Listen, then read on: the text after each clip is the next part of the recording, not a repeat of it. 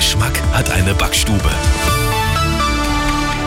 Grüß Gott, es ist 13 Uhr, die Nachrichten mit Sebastian Uhl. Zuerst das Wichtigste aus München und der Region.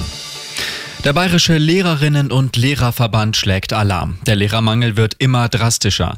Das Personal sei am Limit. Zehn Prozent aller Stellen könnten gar nicht erst besetzt werden, sagt Präsidentin Fleischmann im Arabella München Interview. Was wir jetzt tun müssen, ist zusammenzurutschen. Wenn wir nicht genug Lehrerinnen und Lehrer, Profis haben, sondern sehr viele, die uns hier helfen, die Löcher zu stopfen, die eben der Lehrermangel auslöst, dann müssen wir auch erkennen, dass wir den Kindern nicht mehr das bieten können, was wir ihnen eigentlich bieten wollen würden. Und das ist schmerzhaft. Ministerpräsident Söder will Lehrkräfte aus anderen Bundesländern nach Bayern locken. Dafür wurde er aber bundesweit stark kritisiert.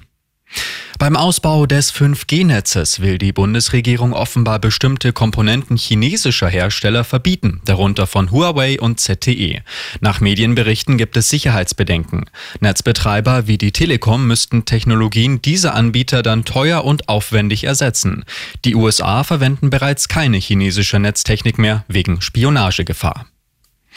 Ganz klassisch der Fußballverein, aber auch der Linkshänderverein oder der Verein für Lokliebhaber.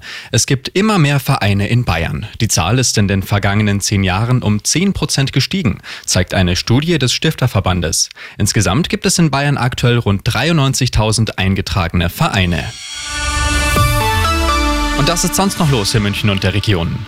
Wenn es mal schnell gehen muss, haben U-Bahn-Fahrgäste oft schlechte Karten. Viele U-Bahn-Toiletten in München funktionieren nicht, wie in Feldmoching oder am Karl-Preis-Platz. Am U-Bahnhof Mangfallplatz wurde jetzt saniert. Nach über dreieinhalb Jahren funktioniert hier die Toilettenanlage wieder. Seit Jahren heißt es, München soll mehr öffentliche Toiletten bekommen.